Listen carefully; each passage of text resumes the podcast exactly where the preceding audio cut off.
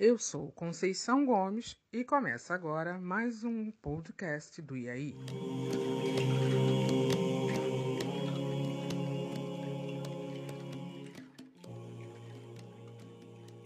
Olá, bom dia, boa tarde, boa noite ou boa madrugada.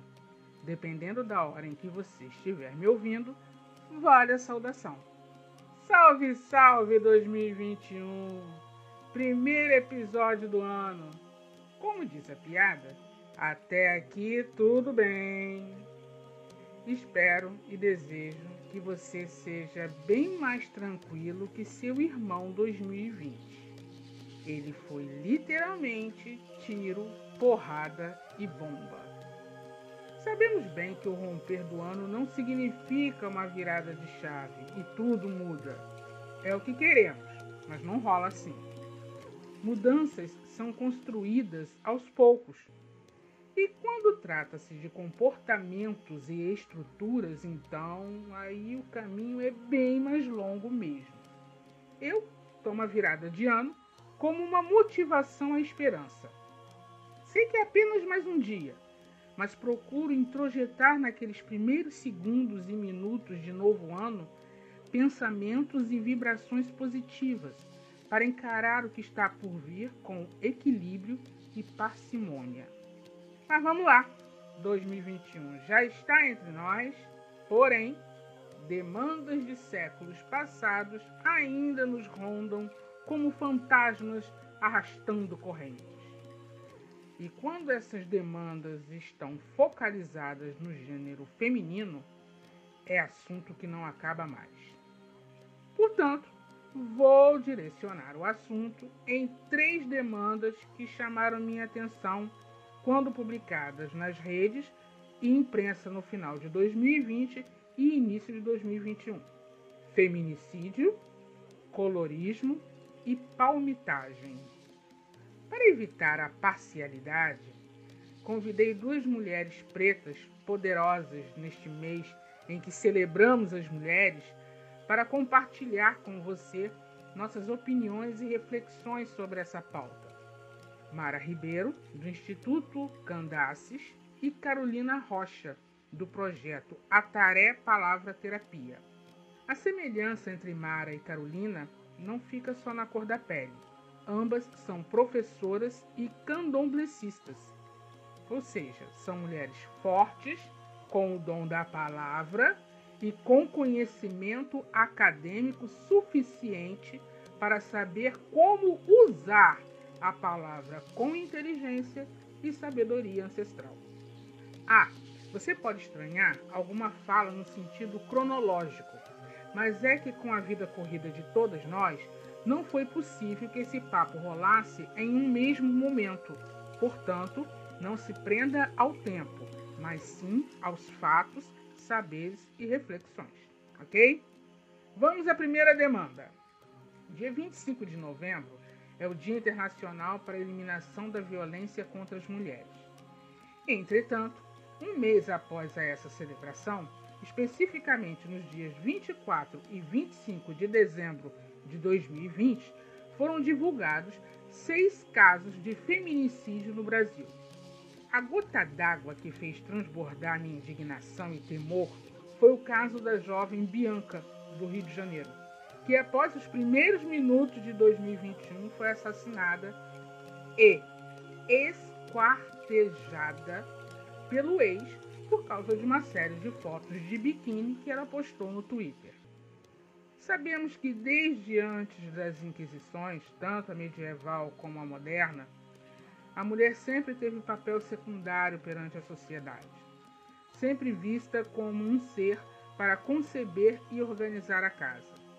Foram e ainda são lutas diárias para sermos vistas e reconhecidas como seres humanos com intelecto igual ao de qualquer homem, e principalmente donas irrestritamente de nossos corpos mesmo após conquistas alcançadas que nos permitiriam um pouco mais de liberdade e autonomia, violências como essas são cotidianamente cometidas. E nesse período de pandemia, o número de casos de violência doméstica aumentou significativamente. Contudo, os países culturalmente machistas, como o Brasil, as leis e políticas públicas ainda são insuficientes para dar a segurança que as mulheres necessitam e têm direito como cidadãs comuns que são. E quando falo Brasil, país machista, não falo só dos homens, pois por mais que doa, temos de reconhecer que existem muitas mulheres machistas vivendo entre nós. Quem nunca viu ou ouviu uma mulher julgar a outra pelas roupas que veste ou pelo seu comportamento social, endossando assim atos violentos e amorais de um homem para com aquela mulher? E no âmbito dessa demanda secular, gostaria que Mara Ribeiro, do Instituto Herdeiras de Candaces, se juntasse a mim para um papo reto para expor sua opinião e reflexão Conheci Mara em 2015, quando ela era superintendente da Igualdade Racial do Estado do Rio de Janeiro, no seminário História, Memória, Cultura e Direitos de Religiões de Matrizes Africanas, realizado na estátua de Sá, daqui de Duque de Caxias. Mas vou deixar que ela mesma se apresente. Olá, Mara, tudo bem? Em primeiro lugar, feliz 2021. Então, Mara, gostaria que você se apresentasse contasse como surgiu o Instituto Candaces e qual a finalidade do Instituto. Fique à vontade que a casa é nossa. Olá, é, me chamo Mara Ribeiro, sou professora, é, servidora da Secretaria de Estado de Educação, diga-se de passagem, professora antirracista, sou especializanda do curso de Relações Étnico-Raciais é, do Colégio Pedro II. Uma mulher que posso considerar uma mulher forte, sou oriunda da Baixada Fluminense, tenho como base o enfrentamento ao racismo, todas as formas de discriminações contra a mulher é, e a juventude. Tenho como base o combate a todas as formas de violência sofrida pelas mulheres como um todo, e em especial as mulheres negras, que são as maiores vítimas da violência. Falando um pouco do Instituto Candaces. O Instituto Candaces ele nasce nessa sociedade desigual perversa que nos explora como mão de obra, mas nos invisibiliza como sujeitos na história. Né? O Instituto Candaces nasce como uma proposta de enfrentamento a esse racismo que se levanta contra nós em qualquer lugar, em qualquer espaço esse racismo que eu combato, ele se levantou e se apresentou para mim dentro de um espaço que eu esperava que ele não existisse, até porque eu não o conhecia à época, que foi o espaço escolar, né, o território escola. Mas eu digo que foi uma grata felicidade ter podido conhecê-lo nesse espaço escola, porque a Mara Ribeiro ela se divide em dois momentos, o momento antes de dessa apresentação dolorida e dolorosa ao racismo e depois que fez com que eu me ressignificasse enquanto cidadã, eu me ressignificasse enquanto educadora, que eu me ressignificasse enquanto agente é, transformador e educador de formação. O Instituto Candaces ele representa na sua mais fina é, definição um espaço de construção, de visibilidade, de fortalecimento, de inclusão e de oportunidade para mulheres, especialmente da Baixada Fluminense, mulheres jovens e mulheres adultas, respeitando aí as diferenças geracionais.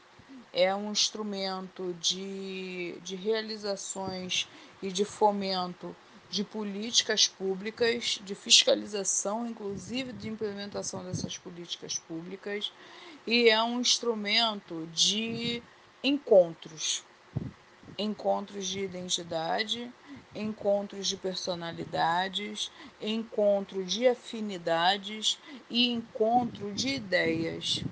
O Instituto Candaces, ele representa o que nós mulheres, em especial mulheres negras, somos: heranças da resistência.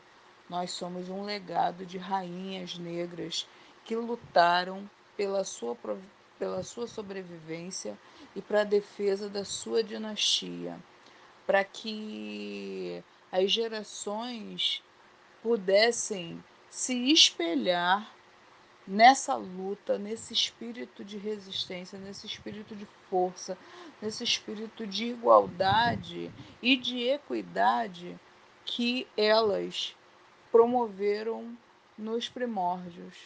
Nós somos Candaces, nós somos herdeiras de Candaces porque nós trazemos na nossa essência esse espírito, esse desejo de transformação, de luta de visibilidade, de fortalecimento, de garra e de esperança, né?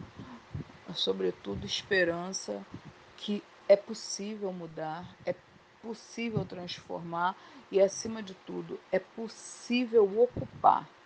Ser mulher negra na sociedade brasileira é ser Candaces, porque nós temos de lutar dia a dia para manter a dignidade humana, para manter a nossa família, para manter a nossa existência, para manter os nossos princípios, os nossos, as nossas crenças. Isso é ser Candaces. Candaces é ter esse espírito de resistência. Candaces é ser a mulher que somos. Candaces é se levantar todos os dias contra o racismo e todas as formas de violência. Ser Candaces é ser mulher negra. Ser mulher negra é ser Candaces. Baseado na minha introdução sobre a violência contra as mulheres, foi noticiado na imprensa um aumento significativo de violência doméstica nesse período de pandemia, isso mundialmente falando.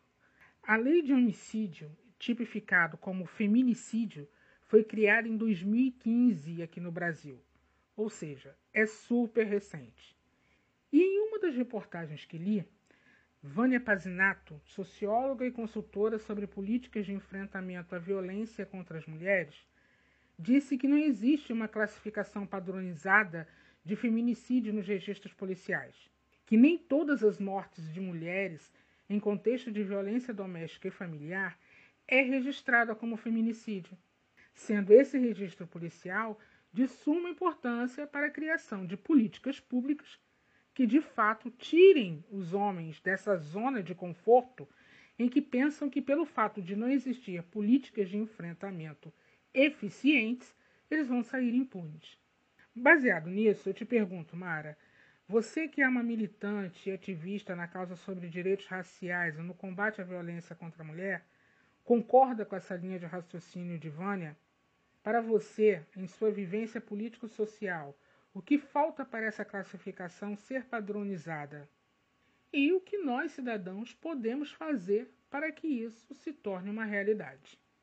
É muito oportuna essa, essa pergunta e esse espaço para poder debater esse tema tão doído, tão sofrido, tão traumático que é o feminicídio. É, nós estamos ainda pandemia e, por estar em pandemia, estamos em quarentena. Eu tenho lido e pesquisado que nos primeiros seis meses é, que foi decretada a pandemia e a quarentena é, doméstica, né, é, houveram cerca de quase 500 assassinatos de mulheres. Isso que foi registrado, isso que foi denunciado, isso que foi documentado como feminicídio. Mas nós sabemos que esse número cresce muito quando se trata de regiões invisíveis para o poder público, para mulheres que vivem em situação de grande vulnerabilidade social e para mulheres que são silenciadas. É, essa pauta é uma pauta que eu considero de suma urgência. É, através do Instituto de Mulheres Negras, nós estamos começando um trabalho de pesquisa nos municípios da Baixada, ainda muito embrionário.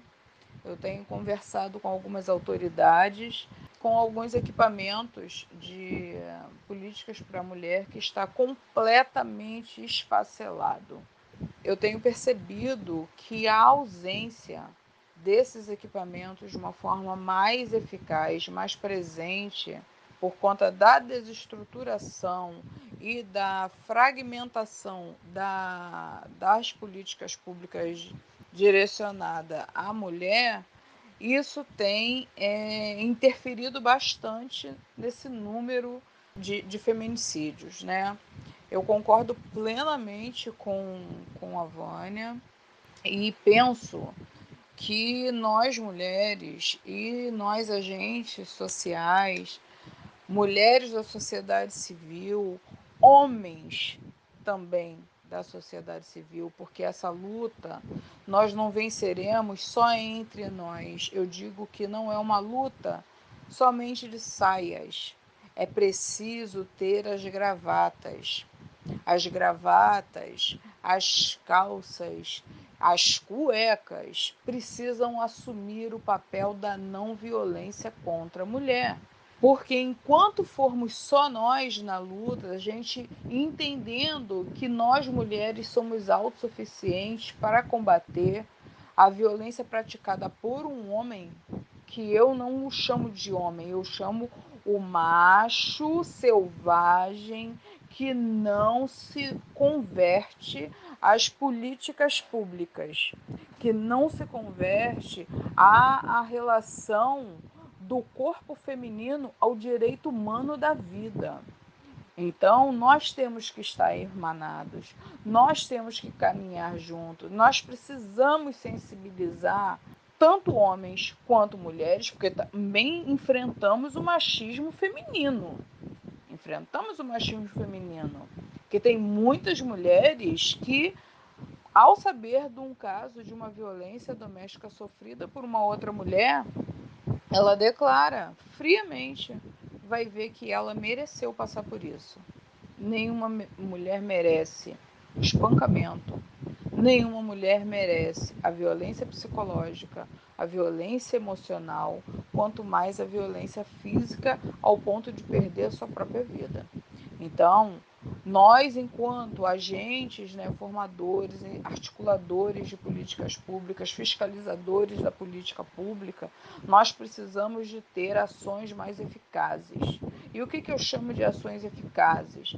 É provocar, é fiscalizar, é denunciar, é, é visitar os equipamentos, as DEANs, os espaços das DEANs, que existem, ainda existe, que muitas foram né, desmanteladas do ponto de vista de ser um instrumento da rede de apoio, a gente precisa de criar um, um, uma relação mais íntima com, com esses equipamentos, que muitos deles hoje são ocupados por homens que quando a mulher chega lá agredida, ele manda ela voltar para casa porque é em casa que ela vai curar os ferimentos dela. Só que lá na casa dela também está o agressor.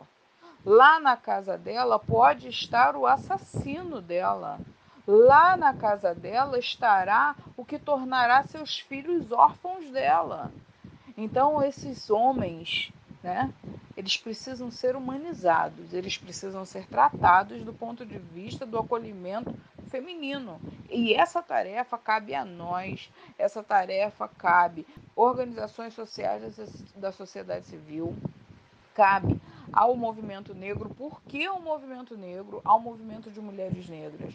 Porque as mulheres negras, quando chegam ao balcão da delegacia para denunciar uma, uma violência sofrida por, por, pelo seu, seu companheiro, seu cônjuge ou qualquer um outro homem, ela simplesmente não é atendida, porque no corpo dela não fica expresso o hematoma.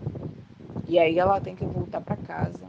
Quando ela volta para casa, ela encontra esse agressor, que muitas das vezes repete a agressão com um pouco mais de incidência, um pouco mais de força, e muitas das vezes acomete a morte.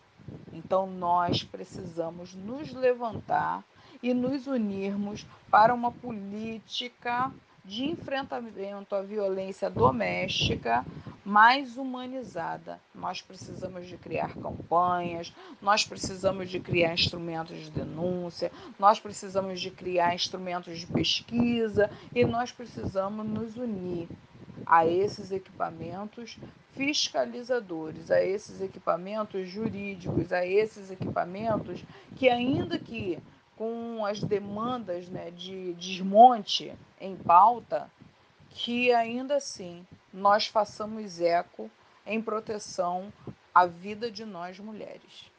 Fechando esse nosso papo reto, Mara, eu gostaria que você dissesse como o Instituto Candaces pode contribuir no combate à violência contra a mulher, quais as ações propostas pelo Instituto para essas mulheres que se encontram em situação de vulnerabilidade. Como eu falava anteriormente, né?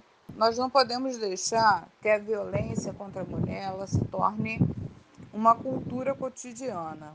Nós sabemos que ela faz parte do cotidiano de muitas mulheres, e não são poucas.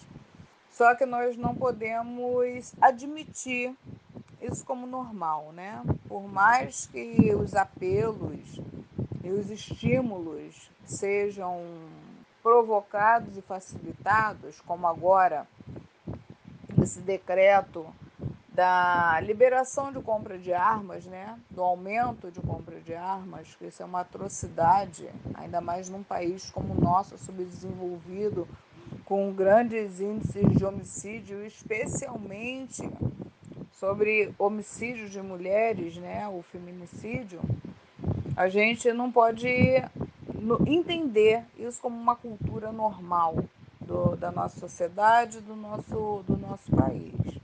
Nós temos que nos levantar acerca disso.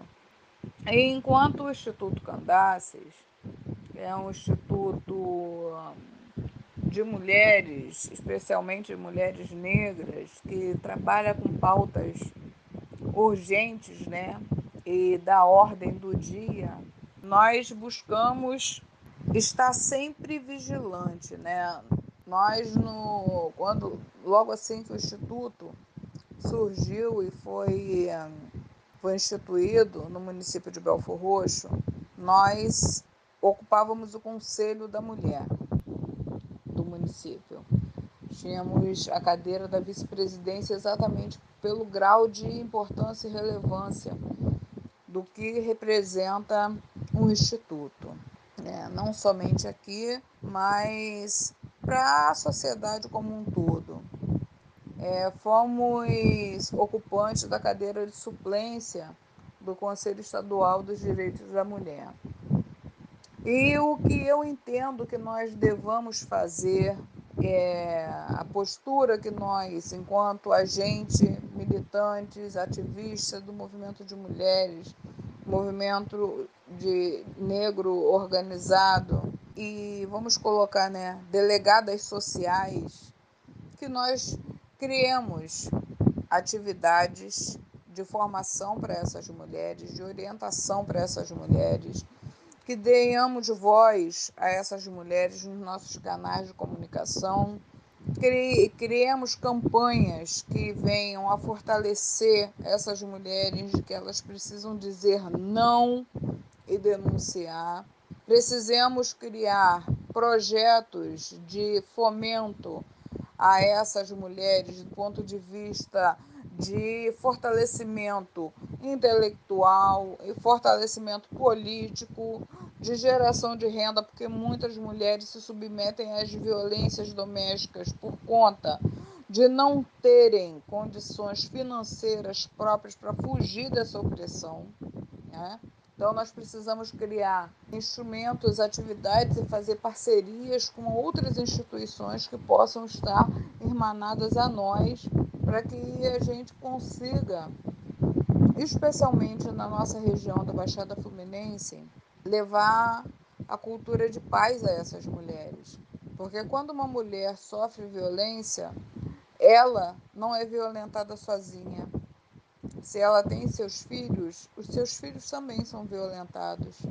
Se ela tem mãe, irmãs, essas mulheres também são violentadas.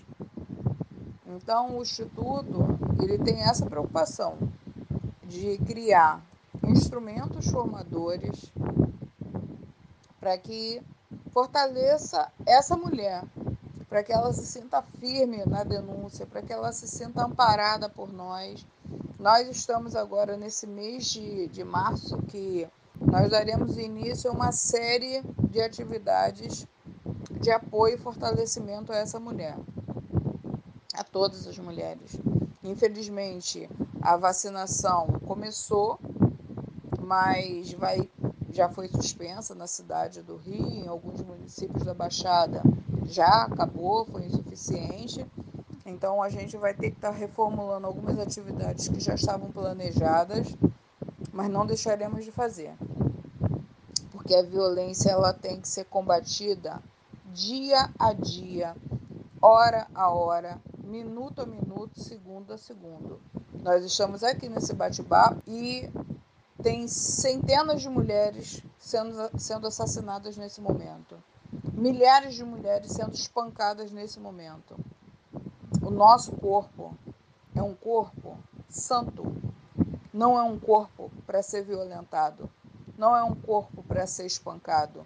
Não é um corpo para ser estuprado. Não é um corpo para ser assassinado. Nós somos mulheres que geramos vida e pela vida nós temos o direito de viver. Obrigada pela oportunidade. E é isso. Enquanto conversamos, muitas mulheres estão morrendo, apenas pelo fato de serem mulheres. Muitíssimo obrigada, Mara, por sua contribuição nesse nosso papo reto. E saiba que o IAI está de mãos dadas com o Instituto Herdeiras de Candaces para tentarmos juntos mudar essa realidade tão triste. Passo agora para outra demanda secular que o debate e levante de pauta ainda é muito necessário. Por esses dias, vi uma discussão absurda em um grupo de e para negros sobre negritude e colorismo. Os meios para desqualificar ou tornar raso todo e qualquer argumento sobre a história, conhecimento e empoderamento dos negros chega às raias da insanidade total. O colorismo é um termo que surgiu em 1982, usado pela escritora Alice Walker, no livro Se o presente se parece com o passado, como será o futuro? Basicamente, ela diz que uma pessoa negra de pele mais clara possui mais vantagens em relação a uma pessoa negra de pele mais escura, pois esta primeira consegue transitar e mesclar em alguns contextos como uma pessoa branca. No episódio Brasil mostra sua cor, eu já comentei sobre isso, inclusive explicando as diferenças entre raça etnia, preconceito e racismo. Muitos que são contrários às nossas conquistas de direitos e políticas públicas direcionadas prioritariamente a nós, estão se apropriando do fato de, no Brasil, a raça ser autodeclarada em censo, o que confere a cada pessoa se auto-identificar como negro ou não. Esses contrários estão usando do artifício de transferência da árvore genealógica étnica para um contexto histórico sentimental familiar, onde pessoas com um tom de pele bem clara se considera negra porque teve um tataravô negro e, consequentemente, está apta a ter direito sobre as cotas. Confesso que esse discurso me causa uma grande preguiça, porque partindo desta premissa, uma pessoa de pele escura retinta, mas que tenha uma bisavó branca, tem o direito também de se autodeclarar branca. Este tipo de teoria só certifica o cidadão ou cidadã que a usa como egoísta e boçal. Mas o motivo real de eu levantar essa pauta é um assunto delicado e que provavelmente me causará alguns dissabores, já que implica diretamente em expor opiniões de negros sobre negros, a palmitagem. Digo que me causará dissabores porque terá sempre aquele espírito de Sérgio Camargo, entendedores entenderão que usará minha opinião como argumento para disseminar mais preconceito e racismo. No entanto, sou uma mulher preta e de coragem. Quem quiser deturpar a minha fala, fique à vontade. Só me importa a minha verdade consciente. A palmitagem é um termo usado geralmente mais por mulheres negras do que por homens negros, para se referirem ao relacionamento interracial homens negros com mulheres brancas e mulheres negras com homens brancos. Acho esse termo de uma maldade e perversidade sem tamanho. Parece uma punição em que o feitor negro chicoteia o escravo. Nós brasileiros temos uma grande dificuldade em separar o joio do trigo, por diversos motivos. Pode ser racismo, preconceito, classicismo, misoginia, ignorância e vários outros fatores. O estupro em tempos de escravidão é um fato. Podemos colocar o início da miscigenação brasileira a partir daí? Sim, podemos. Contudo, não podemos deixar de analisar as situações com lentes de aumento. A mulher sempre foi objetificada. A mulher negra, nem considerada ser humano, o era nesses tempos. O homem negro também não era considerado humano. É preciso fazer esta análise com uma lupa bem atentamente para não cair em mais uma armadilha racista. Se um homem negro via ou vê a mulher branca como status, ou se a mulher negra via ou vê o homem branco como sinônimo de sucesso, é uma questão individual que tem inúmeros fatores causadores dessa visão. O racismo é o fator maior dessa visão. Todavia, não dá para simplesmente eliminar o afeto, o sentimento que qualquer ser, humano ou não, possa sentir pelo outro. Por que a impossibilidade de existir amor entre interraciais? Da mesma forma, pergunto qual a impossibilidade de existir amor entre pessoas do mesmo sexo. O amor é um sentimento livre, sem cor, livre principalmente de regras e normas. Ele derruba portas, paredes, muros e montanhas, atravessa mares e oceanos, entra sem pedir licença. Culpabilizar as pessoas e condenar esses relacionamentos é colocar tudo no mesmo saco. É exclusão, é padronização, é elencar o processo de eugenia em pleno século XXI. E o que é pior, é nós negros contribuirmos para isso. Nós que sofremos tanto com essa prática secular.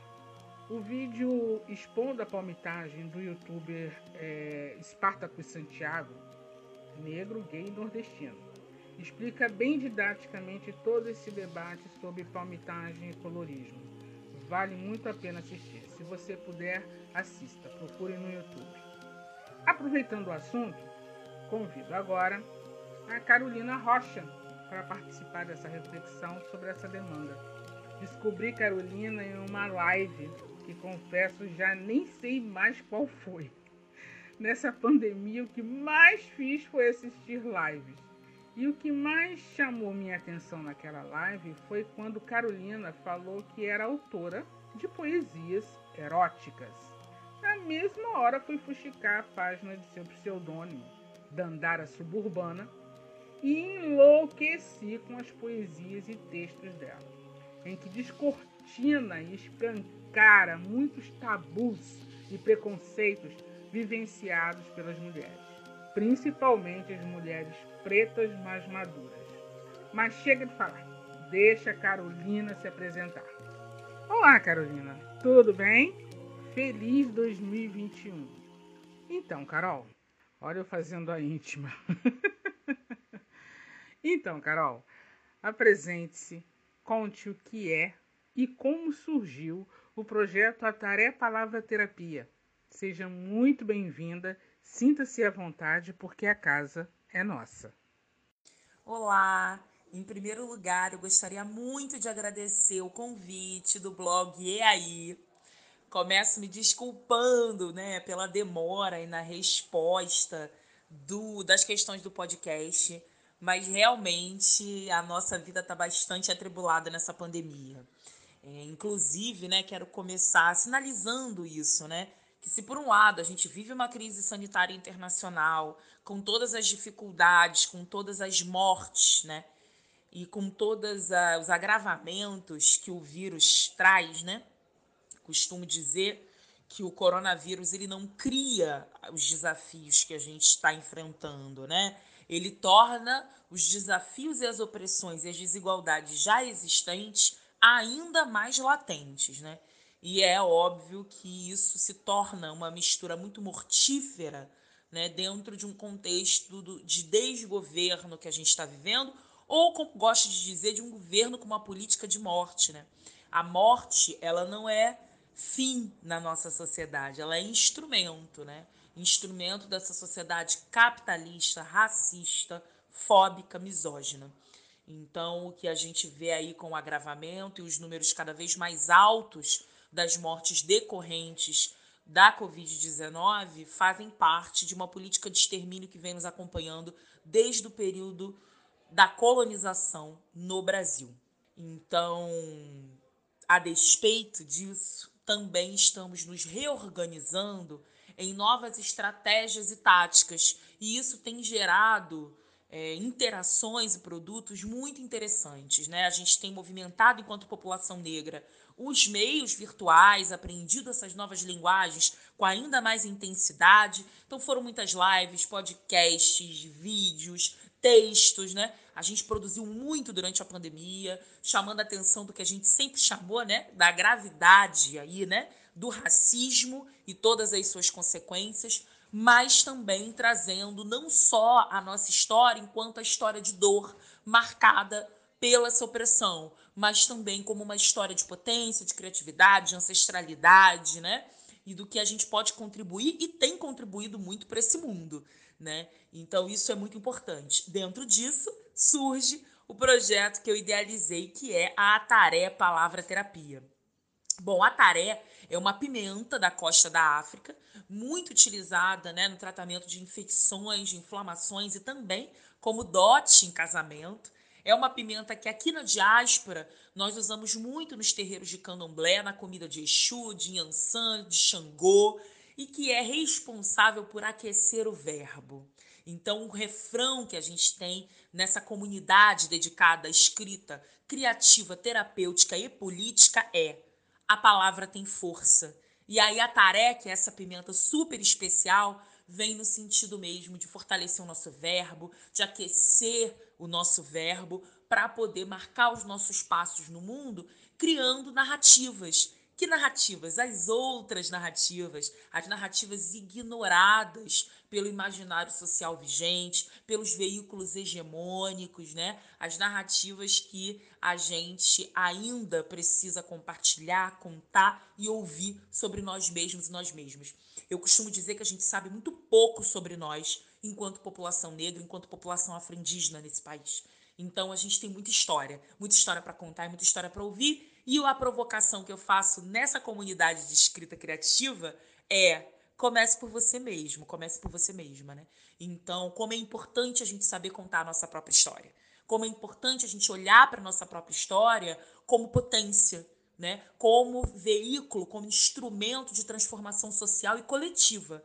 Porque um grande equívoco que a gente costuma cometer é achar que as nossas histórias, elas são individuais, elas só dizem respeito a gente, assim como os sofrimentos, as alegrias, mas não. Na verdade, existe uma fome coletiva pelas nossas histórias. Tem muitas um país de opressões e desigualdades estruturais. Nós somos atravessados aí, né, por uma série de questões que são coletivas e que a gente precisa resolver em coletivo e que a gente precisa partilhar em coletivo e que a gente precisa dar conta em sociedade. Então, a tarefa Palavra Terapia surge muito nesse sentido, né? Qual é a história que eu tenho? Essa história importa.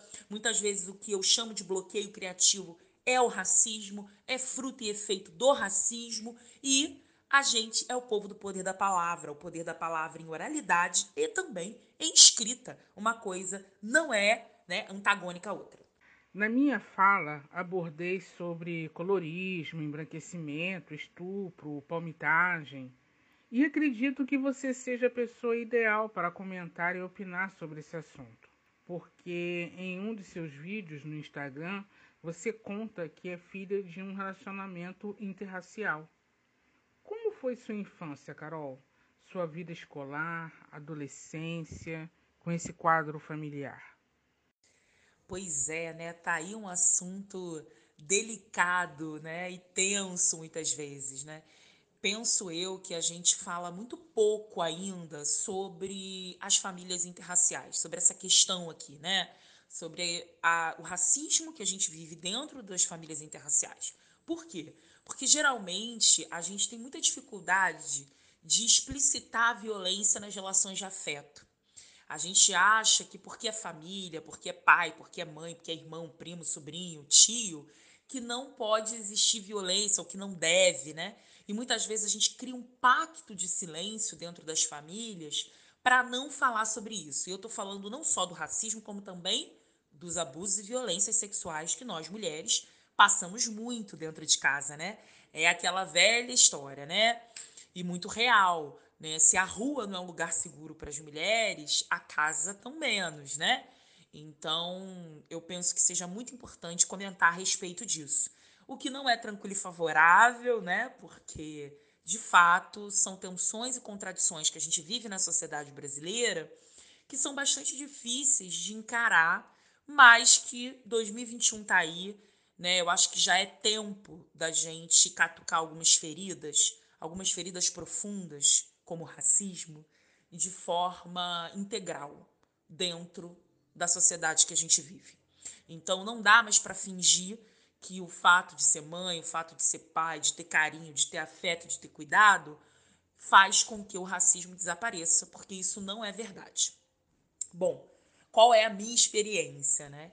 Eu venho da experiência de uma família interracial, como você já falou. Minha mãe era uma mulher branca, meu pai um homem negro. Peço a benção deles aqui, que já são meus ancestrais, né? Para falar no nome deles. E eu fui criada até os meus 10 anos de idade dentro da minha família por parte de mãe, uma família branca.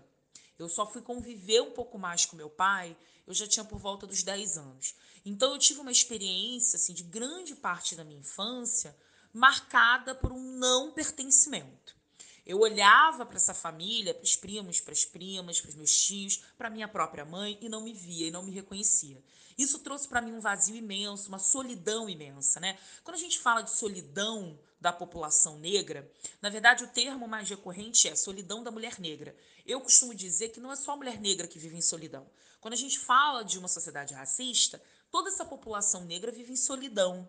Afinal, o afeto nos é negado, né? A Bell Hooks fala muito bem disso quando ela vai falar sobre o amor, dizendo que o amor é uma prática é um exercício político, ainda mais para os corpos negros que são desprovidos né, de afeto ao longo da sua vida, recebem pouco ou quase nenhum afeto, que tiveram suas relações familiares e afetivas desestruturadas dentro da escravização. Com tudo isso que você já falou, com estupro, né? E com tudo que foi romantizado. A Thais Araújo gravou recentemente um episódio no Roda Viva e ela falou algo que eu gostei muito, que ela falou assim: "A história do Brasil é uma história de horror, de tremendo horror que foi completamente romantizada. Então a gente tem um, um, período colonial nas narrativas hegemônicas descrito como uma historinha de conto de fada, uma história romântica. E na verdade não é uma história romântica, é uma história de assassinato, é uma história de crime. O Brasil foi processado pelo crime internacional de tráfico transatlântico negreiro e nunca pagou por isso.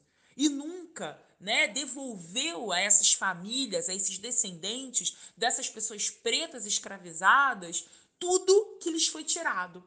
Inclusive as oportunidades que lhes são tiradas até hoje. Né? Por isso que a gente tem política de ação afirmativa. E aí, quando a gente vai para essas famílias, nesse nível do particular, do cotidiano, essas violências elas se reproduzem, né? Então eu me lembro que eu duvidava muito que eu era filha da minha mãe. As crianças no parquinho, na escola, ficavam perguntando aonde que a minha mãe tinha me adotado. Eu demorei muito tempo. Minha mãe, obviamente, sofreu muito com isso. É importante dizer isso aqui, né? Porque geralmente quando a gente fala disso, as, as pessoas ficam ofendidas e falam assim: nossa, mas eu também sofro com a minha filha negra, com meu filho negro. É óbvio que sofre, né? É óbvio. É filho. A minha mãe sofria muito. Minha mãe, eu me lembro da minha mãe, assim, ter discussões homéricas em locais públicos para dizer: não, a minha filha sim, minha filha é uma mulher negra. Qual o problema da minha filha é uma pessoa negra, eu sou uma pessoa branca e isso é completamente possível, né? Enfim. Então teve todo esse trauma e teve as violências familiares. Então teve um determinado momento da minha vida que a minha mãe, ela precisou ficar internada, né, por conta de saúde mental eu fui criada, né, pelas minhas tias, especificamente por uma tia minha.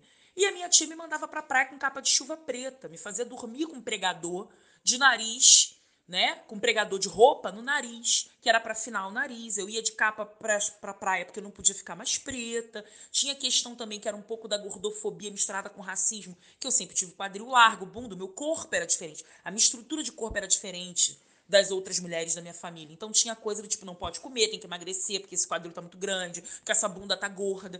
Então, uma série de violências que a gente vai crescendo e depois vai entendendo, né, da onde vem, qual é a origem disso, né, que tá no racismo, né? A minha mãe sempre foi uma mulher, e aí eu tenho que agradecer essa existência, uma mulher bem à frente do seu tempo. É óbvio que em muitos momentos ela vai reproduzir toda essa estrutura racista da sociedade. Eu me lembro, por exemplo, a minha mãe não entendia por que eu queria alisar o cabelo. O dia, a minha mãe nunca alisou meu cabelo e eu, com 12 anos, escondida, fui num salão de cabeleireiro, juntei um dinheirinho lá daquela coisa, né? Eu sempre trabalhei desde criança com a minha mãe, que era aquela coisa dos trocadinhos, fui lá e alisei o cabelo. A minha mãe ficou revoltada. Eu me lembro que a minha mãe teve uma briga comigo, América, uma briga violenta. Porque na cabeça dela, ela não entendia por que eu queria alisar o cabelo. Na cabeça dela, meu cabelo era lindo, meu cabelo crespo era lindo. E eu tentando dizer para ela, e obviamente com pouco repertório aos 12 anos, que para ela era muito tranquilo poder gostar de um cabelo crespo. Minha mãe ficava lá fazendo babyliss para enrolar o cabelo, achava lindo. Só que eu não. Eu era uma mulher preta e o meu cabelo crespo na escola, ele era repudiado. Né? Eu sofria violências homéricas por conta do meu cabelo, né? E eu queria ter o cabelo liso igual da minha mãe, né? Então eu tomei banho de água sanitária, porque eu queria ficar que nem a minha mãe. Porque eu queria ficar que nem as minhas primas. Todas as minhas primas namoraram, beijaram na boca naquela idade pré-adolescente e eu nunca era escolhida, né? Dentro desse centro de amigos. Então, é, é um processo de solidão, um processo de negação de afeto e um processo de racismo, né? E, e, que aos poucos, né, é, esse diálogo com a minha mãe, acho que ele foi melhorando muito ao longo do tempo, no sentido de fazer ela enxergar que, olha, as nossas existências, elas são perpassadas e atravessadas por experiências muito distintas. Né? Então, esse lugar de respeito para minha mãe entender por que, que algumas questões eram tão difíceis para mim, foi ao longo do tempo, foi com conversa, foi com diálogo, mas não foi fácil. Né? Isso afetou a minha subjetividade, isso afetou a minha autoestima de forma profunda. Nesse mesmo vídeo, você inicia com uma poesia que eu particularmente amo. É de uma injeção de autoestima para a mulher negra, principalmente as mais maduras, como eu, acima da média. Porque somos, uh, fomos acostumadas, adestradas a não demonstrar ou impor nossas vontades e desejos sexuais, por vários fatores, sociais e raciais. Aí, me aparece você, uma mulher jovem, preta, metendo o pé na porta do machismo e sexismo e dizendo tudo o que nós queríamos dizer e não fazíamos por medo, vergonha, sei lá.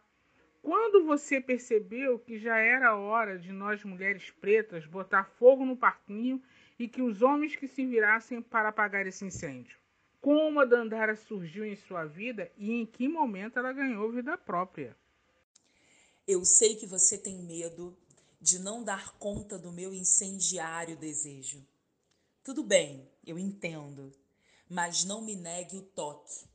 Me dê a sua mão trêmula e sinta a música tão úmida formada na dança dos seus dedos na minha vulva.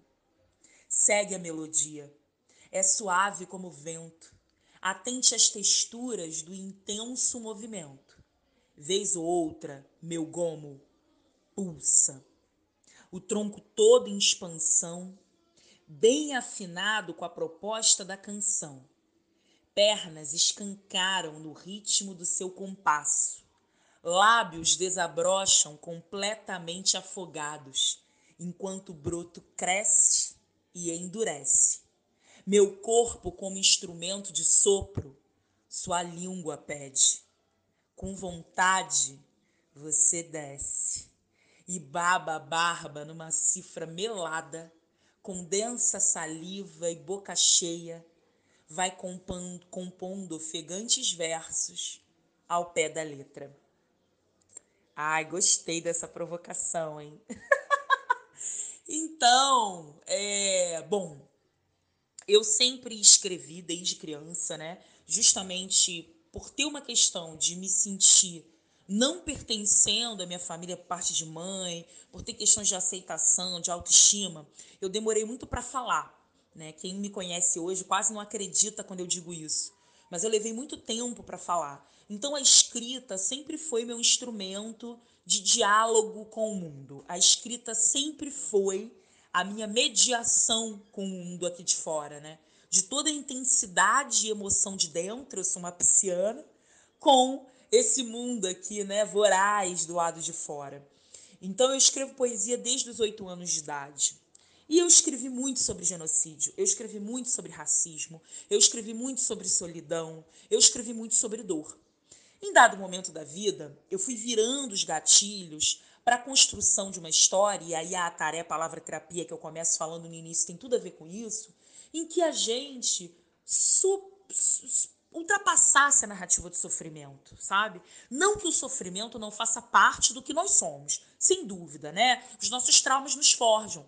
Porém, como canta Emicida, né? Permita que eu fale, não as minhas cicatrizes. Esse é o maior dos crimes. Então, na verdade, quando eu penso uma existência negra, enquanto uma mulher negra, eu quero o direito e eu tenho direito à humanidade. Humanidade prevê complexidade. E é dentro dessa complexidade que eu sou a Carolina Rocha, que também é da Andara Suburbana, que eu sou escritora, que eu escrevo sobre racismo e sobre libido, prazer, desejo. Então, o que eu quero trazer hoje para minha escrita, para minha existência, para os meus trabalhos, é toda a complexidade que consiste a humanidade de quem eu sou. Né? Então, eu estou aqui também dizendo que tem um lugar de gozo, tem um lugar de prazer, né? que passa pelo erótico e o erótico não apenas como ato sexual, o erótico que é uma potência criativa e transformadora de nós, pessoas negras, que está para além do ato sexual. Ele inclui o ato sexual também, porque a gente afinal adora, né? A gente quer gozar, a gente quer ter relações saudáveis, né, afetivas, sexuais. Mas, para além disso, o erótico é potência de transformação no mundo. Porque nós viemos de sociedades que não demonizam o erótico, que não demonizam o prazer como a sociedade capitalista branca ocidental cristã. Que vai nos dizer que o nosso lugar é um lugar apenas do trabalho, né, um trabalho como fardo, e que o prazer não cabe, que o prazer não é para nós. Né? O prazer é proibitivo dentro do cristianismo. E nós não. Nós viemos né, de povos em que o prazer é fator de transformação. O prazer é moto contínuo do mundo. É o que faz a roda girar, né? É o que faz a gente ter tesão. É preciso ter tesão. Eu só faço alguma coisa com tesão, desde escrever um texto, até dar uma aula, até sair na rua, beijar na boca, gravar esse podcast. Eu estou fazendo isso agora com tesão. E por que sublimar esse tesão? Por que sublimar esse prazer? É verdade que nós, mulheres pretas, somos supervisíveis pela despersonalização que o racismo cria, né? Nós sofremos com a hipersexualização dos nossos corpos. Mas essa é a história que os outros contam de nós. E qual é a história que a gente tem para contar sobre a gente mesma? A primeira vez que eu ouvi sobre solidão da mulher negra foi através da Djamila Ribeiro. Até então, nunca tinha percebido ou pensado nisso. A erotização e sexualização do corpo da mulher negra, acompanhado de termos como quentes, a cor do pecado, sempre visualizadas por familiares, amigos e companheiros como solução financeira, psicológica, o eterno estereótipo da ama de leite, em que, após resolvida a necessidade do outro, somos descartadas ou esquecidas. Ou seja, a solidão da mulher negra está em vários campos afetivos. Até mesmo as que vivem um relacionamento tendem a, ser, a se sentirem solitárias por causa dessa visão de não acolhimento, raça, pertencimento, classe e sororidade, gênero. Para você, Carol, qual o caminho a seguir e deixar a solidão para trás definitivamente? Eu gosto de pensar a minha existência a partir de um lugar de autonomia. Isso significa, inclusive, em não aceitar determinismos e crenças limitantes que me caracterizam. Esse olhar externo que muitas vezes nos condena a um determinado lugar e que a gente repete ele tantas vezes que a gente acaba mesmo ficando encarcerada dentro dele. Eu gosto de pensar em liberdade, né? Eu acho que falta muito para a gente ter uma liberdade plena dentro da sociedade racista que a gente vive, mas eu não quero aceitar ficar presa dentro dos estereótipos que o racismo criou para mim. Minha existência é anterior e é superior a tudo isso. E não é papo romântico, não, de autoestima, né, de coaching, de empoderamento. É um papo sério, inclusive histórico, da gente pensar que temos sim a história de solidão, que como eu já disse aqui para mim, ela não perpassa apenas mulheres pretas e ela não perpassa apenas a dimensão sexual afetiva. Porque muitas vezes eu vejo pessoas repetindo isso, ah, viva a solidão da mulher negra, como uma perspectiva de que solidão para nós fosse apenas não ter um par afetivo, fosse apenas não ter um namorado ou uma namorada. Solidão para nós é muito maior do que isso. Outro dia minha sobrinha, ela perguntou para mim assim: "Tia, por que que é que as crianças dentro do posto de saúde que são que têm a pele mais escura, elas não são tocadas pelos médicos. Minha sobrinha precisou ir no UPA, minha irmã levou. A minha sobrinha é uma mulher preta de pele clara e a minha sobrinha com oito anos de idade percebeu que ela foi completamente assim tocada pelos médicos, mimada, as médicas dizendo ela realmente é linda, toda vaidosa, arrumadinha, cheirosinha, né, bonitinha, toda de rosa, que ela parece uma barbizinha preta. E as médicas todas tocando, querendo pegar ela no colo, falando com ela. E ela falou que tinha outras crianças lá retintas e que essas crianças não foram sequer olhadas nos olhos. E ela perguntou para minha irmã por quê. E ela chegou em casa, minha irmã pegou o telefone, deu para ela, me ligou e perguntou: tia, por quê? É disso que a gente está falando quando a gente fala de solidão. Agora, o nosso lugar não é apenas esse. A gente sabe que isso perpassa a nossa existência, que isso nos atravessa. Mas não é só isso. E para mim, uma das grandes chaves de saída para a gente desse lugar de solidão, primeiro é a gente estar tá construindo coletivamente. Né? A gente precisa acreditar no nós por nós, a gente precisa acreditar no Ubuntu. Ubuntu não exclui ninguém. A gente precisa pensar coletivamente, criar redes de proteção, de auxílio, de ajuda mútua. E a gente tem dado um banho disso durante a pandemia. Porque se a gente dependesse das esferas institucionais, a gente estava muito ferrado. O número de mortes seria ainda maior. Mas a gente está se articulando. A gente se articula dentro das nossas favelas e periferias. A gente cria estratégias porque nós somos criativos pra caramba. Nós somos potentes pra caramba. Né? E isso a gente herdou. Porque se a gente herda trauma na ancestralidade, a gente também herda potência. Então isso é fundamental. E um outro caminho né? E aí que é o que eu defendo muito é, a gente precisa construir as nossas narrativas de prazer. A gente precisa falar cada vez mais sobre esse lugar do prazer, sobre o lugar da libido, sobre a potência do erótico, como diz Audre Lorde, uma mulher lésbica, negra, afro-caribenha, maravilhosa, que estava falando para a gente lá nos anos 60 sobre o poder do erótico e sobre o desconforto enorme que a gente tem em falar disso, porque obviamente estamos inseridos numa sociedade cristã, numa sociedade racista, numa sociedade em que falar de sexo para mulheres negras é um, um fantasma, porque significa cair no lugar da mulata exportação, quente na cama, quente no chão, para servir o patrão. É essa, essas frases, são esses os refrões que são repetidos para nós. Só que a gente não é isso. E aí, quando a gente entende que a gente não é isso, quando a gente entende o tamanho poder que a gente tem e a gente usa as nossas narrativas para falar dele, para contar essa nossa própria história, para descrever essa história, a gente consegue fugir das narrativas que estão aí, hegemônicas, embranquecidas, heteronormativas, né? patriarcais, misóginas, racistas, fóbicas, né? e a gente consegue ver e enxergar outras possibilidades. E aí as pessoas também que leem os nossos textos, as pessoas que adentram, que elas fazem parte das nossas narrativas, que trocam com a gente nesse mercado que é a Terra, né, que é o AIE, elas também se potencializam. Então, na verdade, todo mundo ganha com isso. Né? E a nossa função é essa mesmo: arar a terra para os que virão né? e construir com os que estão aqui. Então, eu acho que isso é fundamental.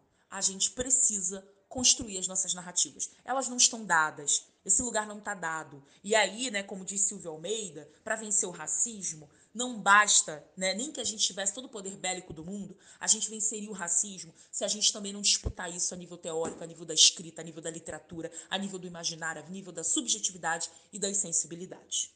Bom, e para fechar, não poderia ser diferente, né, Carol? Peço a você que declame uma das poesias eróticas da Dandara Suburbana para nós.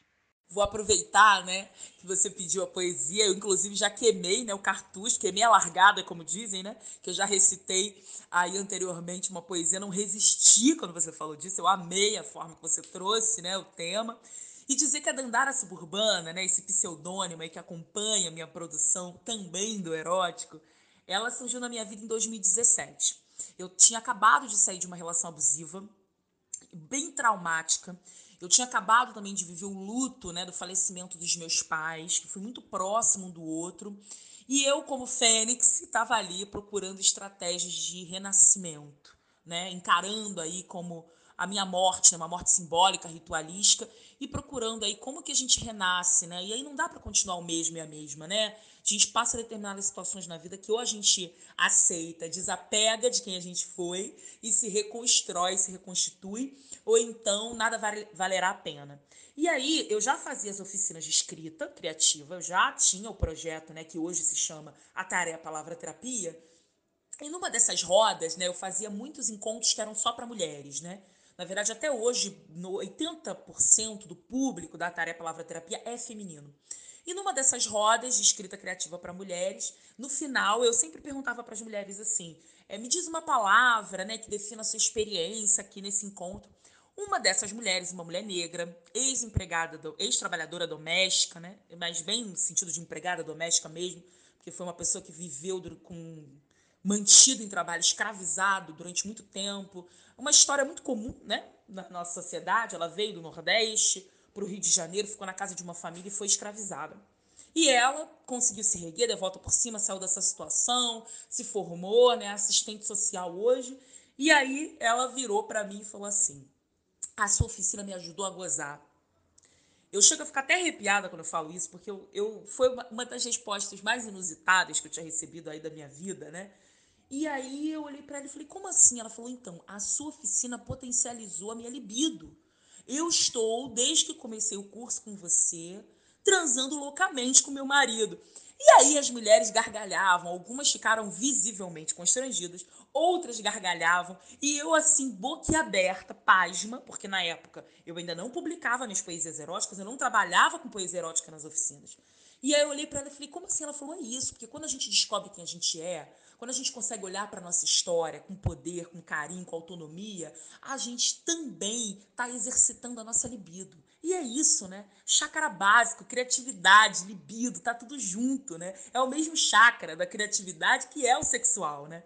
Então as coisas estão completamente interligadas. Eu ouvi aquilo, eu fiquei assim, extasiada, e a partir daquele momento eu que já rascunhava poesia erótica, mas morria de vergonha de publicar, né? Importante dizer, nem sempre foi tranquila e favorável essa minha relação com os meus textos eróticos, né? Eu demorei para publicar. A partir do momento que comecei a publicar, quando eu crio a página da Andara Suburbana em 2017, eu sofri críticas muito duras né? Críticas pesadas, eu desisti em alguns momentos, eu chorei, né? Eu fiquei muito em dúvida, tenho dúvida até hoje. Às vezes eu escrevo um negócio por e falo, será? Por que isso, né? A gente vive numa sociedade conservadora, opressora, cristã, né?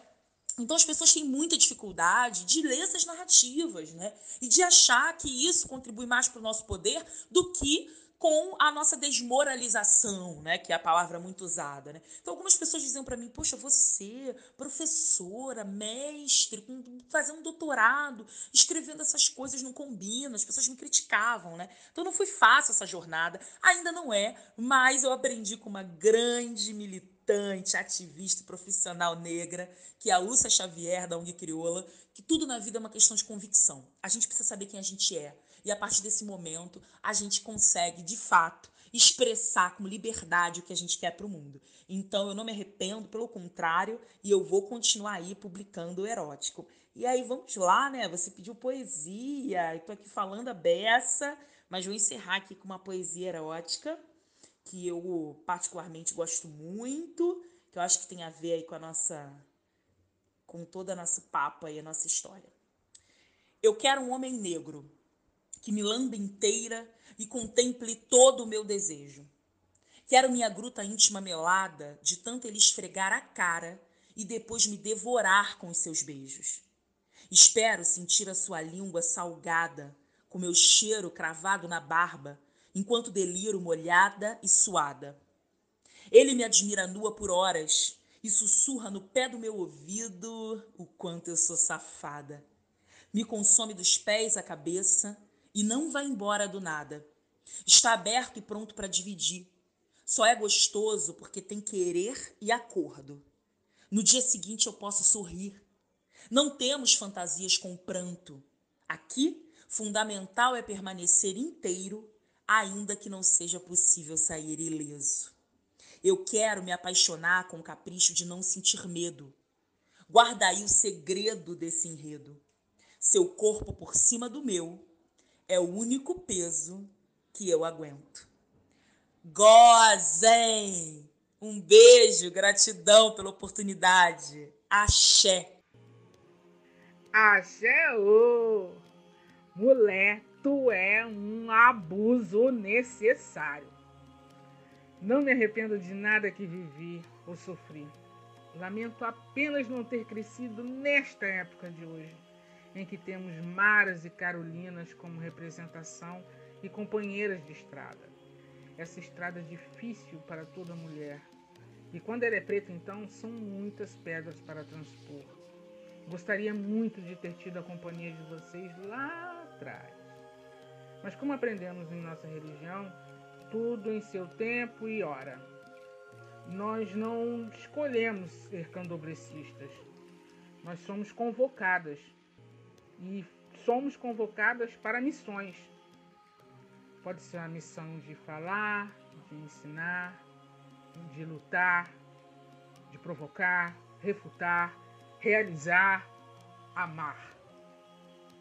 Agradeço demais da conta por essa aula, essa troca de saberes, esse compartilhamento de ações. Gratidão em vocês me darem a certeza de que não estou só. Bom, por hoje vou ficando por aqui. E você que nos ouviu atentamente até agora, independentemente se você é mulher, homem, trans, jovem ou mais velho, aliás, esse é um assunto que quero abordar aqui em breve, o etarismo. Espero que você reflita sobre tudo o que foi dito e cuide-se para não se tornar mais uma vítima de uma estrutura preparada e formulada para te adoecer. Leia mais, ouça mais, informe-se mais, fale mais, goze mais. Para amar não precisa coagir nem se retrair. mas você pode colorir e principalmente distribuir. Afro beijos para você e até a próxima! Escravo negro, escravo branco, somos todos violentados pelos mesmos senhores que nos humilham, indiferentes à raça ou credo, e nos colocam uns contra os outros para que nos destruamos. Escravo negro, escravo branco. Somos todos chicoteados até a morte, e de nossos lábios ressequidos brotam versos, versos e canções. Suas correntes não amarram nossas almas, elas voam, voam e sonham. Enquanto os escravos sonharem, não serão completamente escravos. Vocês são pouco para o nosso sonho, são pouco para a nossa arte. A sua força jaz, sem sentido, sob a melodia dengosa